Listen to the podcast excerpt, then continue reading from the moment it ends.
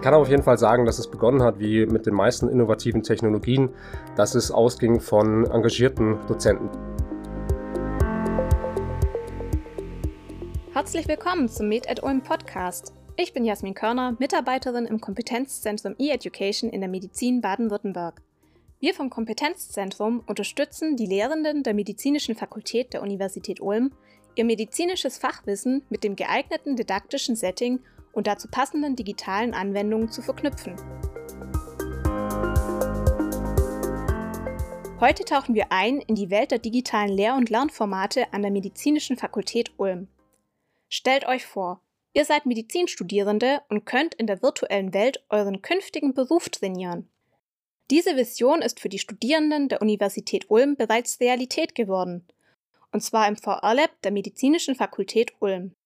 Das Ulmer VR Lab war mit seiner Eröffnung im Jahr 2018 das erste seiner Art in Deutschland und ist Vorreiter in der Anwendung von Virtual Reality in der medizinischen Lehre. Ich freue mich, meinen Kollegen Robert Speidel begrüßen zu dürfen, der seit 2019 den Ausbau des VR Labs koordiniert und wissenschaftlich begleitet. Robert ist studierter Psychologe und hat sich das innovative Lehrformat mit der Brille der Lehr- und Lernforschung im Rahmen seiner Promotion genauer angeschaut. Herzlich willkommen, Robert. Schön, dass du heute dabei bist. Jasmin, ja, freut mich auch sehr, hier dabei zu sein und mit dir heute über VR zu sprechen. Dann lass uns doch gleich mit dem Hintergrund zum VR Lab starten. Wie ist denn die Idee zur Gründung des ersten medizinischen VR Labs in Deutschland überhaupt entstanden? Also das VR Lab hat seinen Anfang 2018. Ich selbst bin erst 2019 dazugekommen. Das heißt, ich habe mir das sozusagen sagen lassen, wie es gestartet ist. Ich kann aber auf jeden Fall sagen, dass es begonnen hat, wie mit den meisten innovativen Technologien, dass es ausging von engagierten Dozenten, die da einfach Lust drauf haben. Zu nennen sind da im Besonderen Herr Dr. Wolfgang Oechsner, Cardio-Anästhesiologe. Und äh, Herr Oechsner wollte damals den Studenten es erleichtern, den 2D-Ultraschall dreidimensional zu verstehen. Das heißt konkret, dass die Studenten beim Erlernen des Ultraschalls, wie man den interpretiert, in der Regel 2D-Bilder sehen und es schwierig ist, sich vorzustellen, wie das dann tatsächlich dreidimensional aussieht. In seinem Fach speziell geht es um das Herz. Herr Oechsner hat dafür ein 3D-Modell entwickeln lassen und hat das dann kombiniert mit den 2D-Bildern. Und Studenten haben dann eine VR-Brille aufgezogen, haben das 3D-Modell des Herzens gesehen und konnten da Ultraschallbilder erzeugen und damit eben diese 3D-Vorstellung schulen. Das war eines der Projekte, was er in Eigeninitiative gestartet hat. Davon gab es weitere, zum Beispiel vom Herrn Dr. Alexander Hahn, der mittlerweile Professor in Würzburg ist. Herr Hahn hat einen 3D-Darm entwickelt, um chronisch entzündliche Darmerkrankungen zu visualisieren und zu erklären. Das hat er auch in VR gemacht. Das war auch ein innovativer Ansatz und die Fakultät hat es wahrgenommen, dass es da Projekte gibt und wollte das Ganze bündeln um es den Dozenten leichter zu machen, um die Projekte voranzubringen und es den Studenten auch zugänglich zu machen.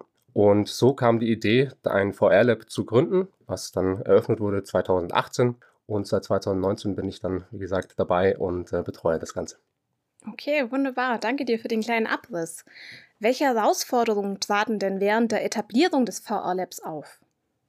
Die größte Herausforderung ist sicherlich die Passung zum eigentlichen Lernziel. Aktuell gibt es sehr wenig frei verfügbare VR-Software. Und wenn man dann spezielle Anforderungen natürlich hat, die man in der Regel als Dozent immer hat, äh, dass es zu seinem Fach passt, dass es zum genauen Lernziel passt, dass es alles inhaltlich korrekt ist, dann wird es sehr, sehr dünn mit äh, VR-Software, die ich tatsächlich einfach lizenzieren kann. Das heißt, die meisten Dozenten, die VR aktuell nutzen, haben eigene Entwicklungsprojekte, wo sie mit Entwicklungsstudios zusammenarbeiten und VR-Software wirklich programmieren lassen und an ihre Fächer anpassen. Das ist sehr zeitaufwendig und kostenintensiv und das kann natürlich nicht jeder Dozent machen. Das heißt, die Aufgabe beim VR war natürlich anfangs, das an mehrere Fachrichtungen heranzutragen, was aber nicht leicht war, weil wir einen Mangel an VR-Software entsprechend hatten. Das war eine der Hürden, die wir überwinden mussten, was uns in den letzten Jahren teilweise gelungen ist. Und es gibt einige, das Wort der Stunde im Bereich Virtual Reality, Hürden, auf dem Weg zum tatsächlichen didaktischen Mehrwert. Und diesen Hürden haben wir uns angenommen in den folgenden Jahren. Okay, ich nehme jetzt so ein bisschen mit. 2016 seid ihr mit dem Thema VR als Leuchtturmprojekt gestartet. Ich möchte jetzt noch ein bisschen mit dir auf den Einsatz von der virtuellen Realität in der Medizin ja, mit dir sprechen. Für welche medizinischen Lehrszenarien eignet sich denn Virtual Reality besonders gut? Ja, ich sehe zwei spezielle Einsatzszenarien, wo VR heraussticht als Lernmedium. Das ist einmal die 3D-Visualisierung. Das heißt, dass ich mir den äh, menschlichen Körper räumlich besser vorstellen kann. Da sind äh, die klassischen Fachbereiche die Anatomie und die Physiologie. Hier müssen die Studenten in der Humanmedizin natürlich sehr viele theoretische Inhalte lernen, die einzelnen Komponenten und Strukturen des Körpers. Und damit sie ein komplettes Verständnis ähm, erlangen, wie denn der Körper aufgebaut ist, wirklich in äh, 3D, bietet sich VR tatsächlich sehr gut an, weil ich diese Brille anziehen kann. Ich kann diese 3D-Modelle dann wirklich räumlich erkunden. Ich kann reinblicken in den Körper. Und das erleichtert mir, diese theoretischen Inhalte dreidimensional zu verknüpfen und mir das so vorzustellen. Das heißt, dieses äh, Lernszenario der 3D-Visualisierung eignet sich auch schon in den vorklinischen Semestern. Das für mich noch spannendere Einsatzszenario ist tatsächlich die Simulation von kompletten Szenarien mit virtuellen Patienten. In dem Fall ist es so, dass die Studenten schon mehr Fachwissen mitbringen können, insbesondere zu Pathologien und wie diese zu behandeln sind. Das heißt, diese kompletten Simulationen von Szenarien bieten wir auch eher in höheren Semestern an. Da ist dann entsprechend ein äh, Patient da, zum Beispiel in der Notfallmedizin, der ein akutes Leiden hat, zum Beispiel ein anaphylaktischer Schock und der Student muss hier von der Anamnese bis zur Behandlung und zur Verlegung des Patienten dann alle Aktionen wirklich ausführen. Und da kommen einige der VR-spezifischen Eigenschaften zum Tragen. Das heißt, ähm, dass die Studenten wirklich das Gefühl haben, in der Situation zu sein. Sie haben ein authentisches Erleben und Verhalten in dieser virtuellen Umgebung. Das heißt konkret, dass der Student die Situation als vermeintlich real annimmt und das dann auch eindrücklich abspeichert in seinem Gedächtnis. Das ist das Thema Präsenz. Der Student fühlt sich in der virtuellen Umgebung wirklich vor Ort. Und das hilft, gute, nachhaltige Lerneffekte zu erzielen. Außerdem haben wir bei VR die körperliche Interaktion. Das heißt, ich habe keine Mausklicks oder ich muss keine äh, Seiten umblättern, sondern der Student zieht die VR-Brille an, sieht den 3D-Raum und kann dann auf den Patienten zugehen und ihn mit Gesten behandeln. Und diese körperliche Aktivierung haben wir eben bei VR und bei anderen Lernmedien eher weniger. Und das aktiviert auch nochmal andere Gehirnareale, zum Beispiel das, das Kleinhirn, ähm, wo die Motorik angesiedelt ist. Und das sorgt für eine bessere Vernetzung der Lerninhalte. Vielen Dank dir, Robert. Du hast ja jetzt schon ein paar Beispiele genannt. Wie ist denn nun dann wirklich VR konkret in der medizinischen Lehre an der Universität Ulm verankert? Also die meisten Veranstaltungen sind tatsächlich noch im Wahlfachbereich. Das heißt, hier haben wir wenige Studierende, die sich speziell für ein Thema interessieren und die dann die Möglichkeit haben, mit VR-Brillen ihr Wissen noch zu vertiefen. Ein Beispiel war eben das Wahlfach vom Herrn Dr. Oechsner und da gibt es mittlerweile auch weitere. Im Curriculum, das heißt wirklich verpflichtend für alle Studierende, haben wir es in einem Fach, und zwar in der Notfallmedizin im zehnten Semester. Und hier wird wirklich das eingesetzt, was ich gerade gesagt habe mit den virtuellen Patienten. Zu dem Zeitpunkt haben die Studenten auch schon ausreichend Fachwissen, um das Wissen dann am virtuellen Patienten anzuwenden und auszutesten. Konkret sieht es aus, dass sie im zehnten Semester VR-Trainings buchen. Das sind dann immer vier Studierende, die ins VR-Lab kommen, dort auf einen VR-Tutor treffen. Das ist dann ein Kommilitone, und hier werden sie dann technisch und medizinisch angeleitet bei der Behandlung eines virtuellen Patienten. Es sind dann immer zwei Studenten zusammen, die eine VR-Brille anhaben, in diese virtuelle Umgebung eintauchen, sich gegenseitig darin auch sehen und zusammen den Patienten dann behandeln können. Und unterstützt werden sie dabei aus technischer und medizinischer Sicht eben von dem VR-Tutor während des VR-Trainings und bei dem Debriefing im Nachgang. Diese Veranstaltung ist wirklich curricular, das heißt, wir haben ja ein Regelstudiengang hier in Ulm, Humanmedizin. Das heißt, wir haben über 300 Studierende pro Semester. In dem Fall ist es aufgeteilt, es sind ungefähr 150 pro Semester, die diese Veranstaltung besuchen, was aber immer noch eine große Herausforderung ist, das zu organisieren, weil VR immer noch limitiert ist, natürlich durch die Räumlichkeiten, die man hat, durch die Hardware, die man hat. Aber in dem Fall haben wir das entsprechend hingekriegt, um es verpflichtend für alle zu machen. Okay, du bist ja jetzt auch schon ganz gut auf die Herausforderungen eingegangen. Auch Vorteile hast du benannt von VR. Möchtest du da noch etwas ergänzen zu den Vor- und Nachteilen vom Einsatz von VR in der medizinischen Lehre? Ja, eine der größten Hürden habe ich ja schon genannt, das ist die Passung zum eigentlichen Lernziel. Das muss natürlich gewährleistet sein, dass man wirklich sagen kann, dass die VR-Programme die Studenten weiterbringen, was jetzt ihre Prüfungen angeht, was dann das Staatsexamen angeht und was ihre Tätigkeit als Ärztinnen und Ärzte angeht. Das ist das eine Thema, die passende VR-Software zu finden. Aber es gibt tatsächlich noch eine Reihe an Hürden, die es gibt beim Bereich VR. Ein Beispiel ist, dass die Studierenden aktuell noch den Umgang mit VR-Brillen erlernen müssen. Zum Beispiel bei der curricularen Veranstaltung im 10. Semester, wo wir VR einsetzen, haben die Studenten aktuell, und das ist noch ein Problem, immer nur einen Termin im VR-Lab Und in diesem Termin müssen sie sowohl das Medizinische natürlich anwenden und vertiefen, aber auch den Umgang mit der VR-Brille lernen. Denn wir müssen davon ausgehen, dass die meisten Studenten keine VR-Brille zu Hause haben und auch wenig Anwendungserfahrung mit der Technologie haben. Das heißt, sie müssen erstmal lernen, wie setze ich diese VR-Brille auf, wie justiere ich sie richtig und dazu dann auch noch, was kann ich in der Software überhaupt alles machen. Das heißt, sie müssen sich erstmal ausprobieren und warm werden mit der Technologie. Erst dann kommt man zum medizinischen. Das ist eine Hürde, die haben wir aktuell. Daran müssen wir schrauben. Eine Möglichkeit, das zu umgehen, ist mehr Termine anbieten, was aber organisatorisch schwierig ist. Oder die VR-Software geräteunabhängig bereitzustellen. Und diesen Weg schlagen wir gerade ein. Das heißt, dass die Studenten die Software auch daheim nutzen können mit ihren herkömmlichen Geräten. Das ist zum Beispiel ein Laptop oder ein Tablet und sie haben eine ganz klassische Bedienung über eine Tastatur und ein, eine Maus und können sich schon mal familiarisieren, wie wir sagen, ähm, mit der VR-Software, also sie kennenlernen und erste Erfahrungen damit machen, dann ist die Hürde nicht mehr ganz so groß in dem eigentlichen VR-Training. Das findet dann zum Teil dann auch ohne VR-Brille dann statt, wenn es von zu Hause aus funktioniert. Genau, das ist sozusagen der Vorteil, wenn man das hinkriegt, so eine VR-Software zu haben, die über mehrere Geräte abspielbar ist. Sowohl über eine VR-Brille, wo ich dann diese Lerneffekte habe, die ich mir von VR verspreche, also die Präsenz und die körperliche Interaktion, aber man kann solche Programme auch äh, so programmieren, dass sie auf herkömmlichen Endgeräten laufen, wie ein Laptop, PC und dass ich dann wie in einem klassischen Computerspiel spielen kann.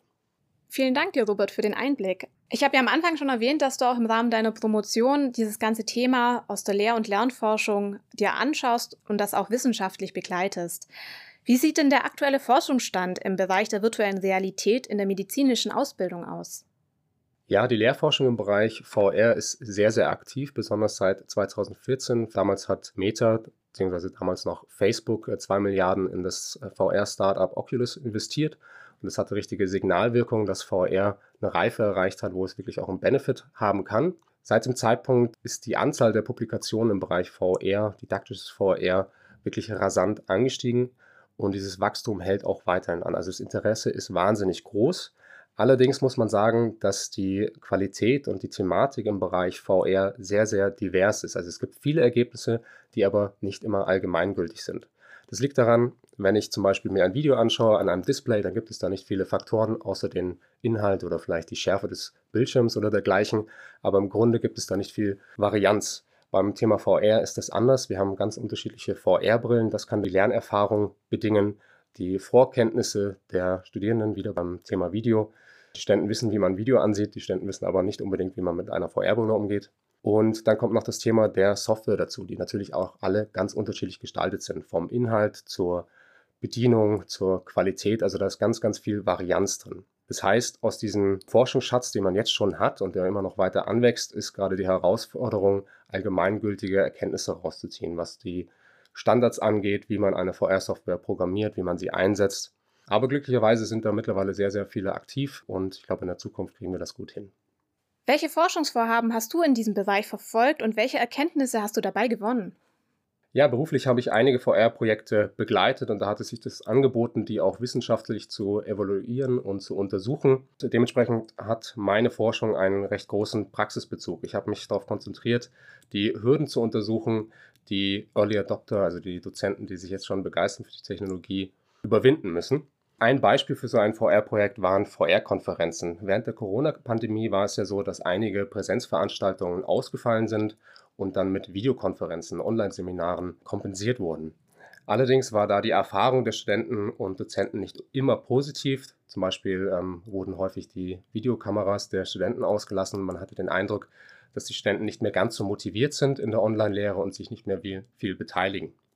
Und hier war die Idee, sogenannte VR-Konferenzen als Ersatz zu nutzen. Eine VR-Konferenz kann man sich vorstellen wie ein normales Konferenzsystem, aber man trifft sich in einem 3D-Raum und jeder Teilnehmer ist als 3D-Avatar repräsentiert, sowohl der Dozent als auch die Studenten. Und an einer VR-Konferenz kann man mit unterschiedlichen Geräten wieder teilnehmen. Das heißt, die Studenten konnten mit ihren normalen Laptops und PCs teilnehmen und der Dozent hatte dann tatsächlich eine VR-Brille an, sodass er das Erlebnis hatte, ähnlich wie in Präsenz, also er konnte auf die Studenten bzw. Avatare zugehen, gestisch unterrichten und hatte ein authentisches Lehrerlebnis, ähnlich wie in Präsenz. Und das haben wir entsprechend wissenschaftlich begleitet und untersucht.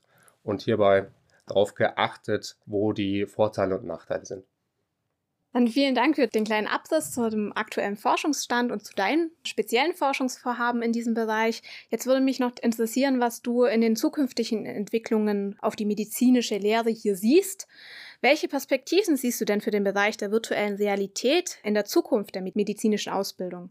Ja, wie anfangs schon mal angedeutet, finde ich es tatsächlich am spannendsten, mit virtuellen Patienten zu arbeiten in VR. Und hier wird, glaube ich, noch einiges passieren in der Zukunft. Hier ist das Stichwort auf jeden Fall die künstliche Intelligenz, die dem Ganzen noch einen richtigen Schub verpassen wird. Zum Beispiel haben wir aktuell den Stand so, dass man mit den Patienten insbesondere über Menüs kommuniziert. Das heißt, man geht dann auf den Patienten zu, man öffnet sich ein Menü über den Patienten mit einigen möglichen Fragen, die man dem Patienten stellen kann und der antwortet darauf. Schöner wäre natürlich, dass ich wirklich mit dem mündlich kommunizieren kann, einfach sprechen kann und er versteht mich und der antwortet auch authentisch. Und das können zukünftig Sprachmodelle bieten, die entsprechend auf KI basieren. Also einmal die mündliche Kommunikation wird zukünftig spannend, aber auch die automatische Reaktion der Physiologie. Das heißt, wenn ich Medikamente spritze, möchte ich natürlich auch, dass der Patient authentisch wie in Realität auch darauf reagiert. Und auch hier kommen KI-Modelle zum Einsatz. Sehr spannend. Abschließend würde ich dann gerne noch eine persönliche Frage stellen. Was wünschst du dir denn persönlich für die künftige Entwicklung von VR in der medizinischen Lehre? Ja, aktuell ist das Thema VR noch sehr mit äh, Hype behaftet. Es ist einerseits schön, es gibt ganz viel Interesse der Dozenten, dass sie VR in der Lehre nutzen wollen. Aber aus meiner Sicht wäre es ganz wichtig, dass wir uns darauf konzentrieren, was die eigentlichen Lernziele sind und uns vorher schon überlegen, ob das Medium denn für diese Lernziele geeignet sind und wir einen ganz transparenten, ehrlichen Blick darauf werfen, ob es denn umsetzbar ist. Häufig haben die Dozierenden große Erwartungen an das Medium VR und äh, sind dann ein bisschen erschrocken oder desillusioniert, wenn es dann tatsächlich in die Umsetzung geht. Das heißt, da macht es Sinn, die persönliche Unterstützung zu suchen von jemandem, der sich auskennt und vorab ein Beratungsgespräch zu führen. Das heißt, ein nüchterner Blick tut ganz gut im Bereich VR, aber wenn es gegeben ist und die Bedingungen stimmen, bin ich absolut davon überzeugt, dass das Medium einen großen Benefit für die Studierenden hat.